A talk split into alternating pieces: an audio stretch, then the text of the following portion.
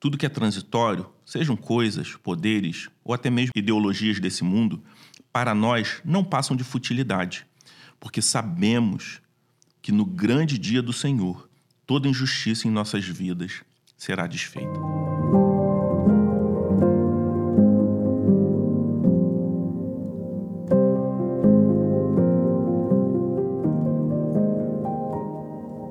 No último episódio, nós falamos um pouco sobre o momento na vida de Jesus onde uma grande multidão desejava coroá-lo rei à força.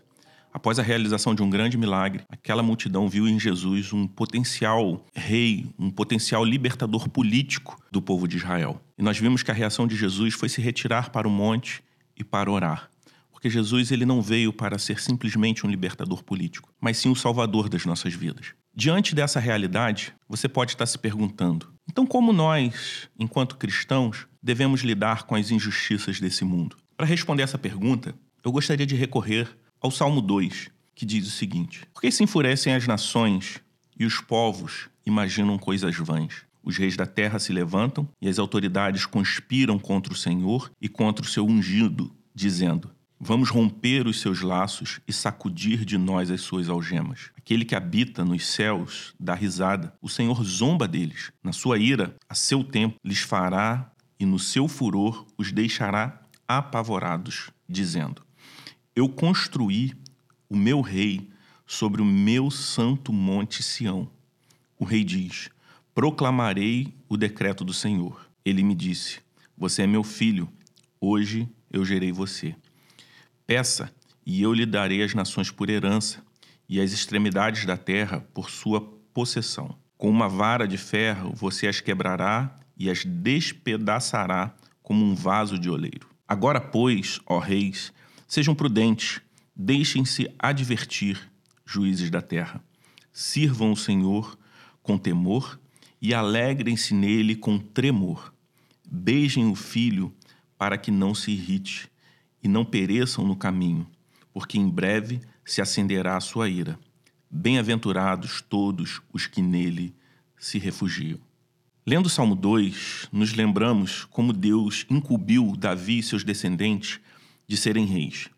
Nos lembramos de outras pessoas como José, que foi governador do Egito, mas precisamos também saber que todos esses foram designados para tais posições para o cumprimento dos propósitos redentivos por isso, precisamos entender que esse salmo aponta para uma perspectiva futura, quando um rei maior e verdadeiro assumirá o poder de uma vez por todas, e esse reino não terá fim.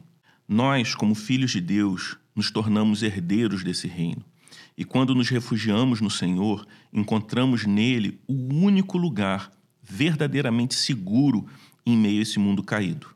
Por outro lado, aqueles que resistem ao Senhor e ao seu governo, mesmo que possuam muitos bens, muitos, muito poder, um dia sairão derrotados. Logo, entender que o nosso reino não é desse mundo é viver na certeza que, apesar de todos os problemas, sofrimentos e injustiças que nos abalam a nossa vida hoje, o Supremo Rei, o Filho de Deus, já foi eleito governante do mundo.